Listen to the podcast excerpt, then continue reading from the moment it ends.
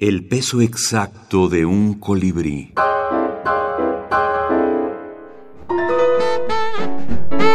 Serialidades. La rubia despampanante. Juan Carlos Gallegos. Se abre la puerta del elevador y sale una rubia despampanante. Yo entro. Por estarla viendo no me doy cuenta que allí estaba mi archienemigo, ese ser tan vil. Él, livinoso, qué asco.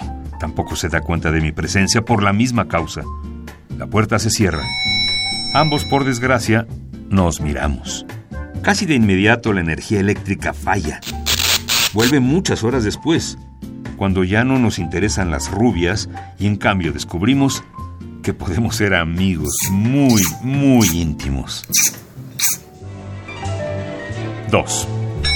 Se abre la puerta del elevador y sale una rubia despampanante. Yo la miro mientras me aproximo a la puerta para entrar. Ya en el umbral, volteando hacia atrás para seguir mirándola, dudo si ir a la entrevista de trabajo o ir tras ella. Mi siguiente paso es definitivo. Caigo por el hoyo que había en el piso del elevador.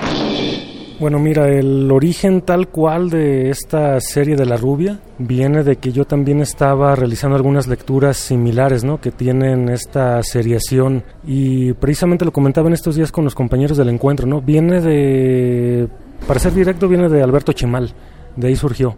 Él tiene un libro que se llama 83 novelas. Juan Carlos Gallegos. La rubia despampanante y otras microhistorias. Efectio Editores.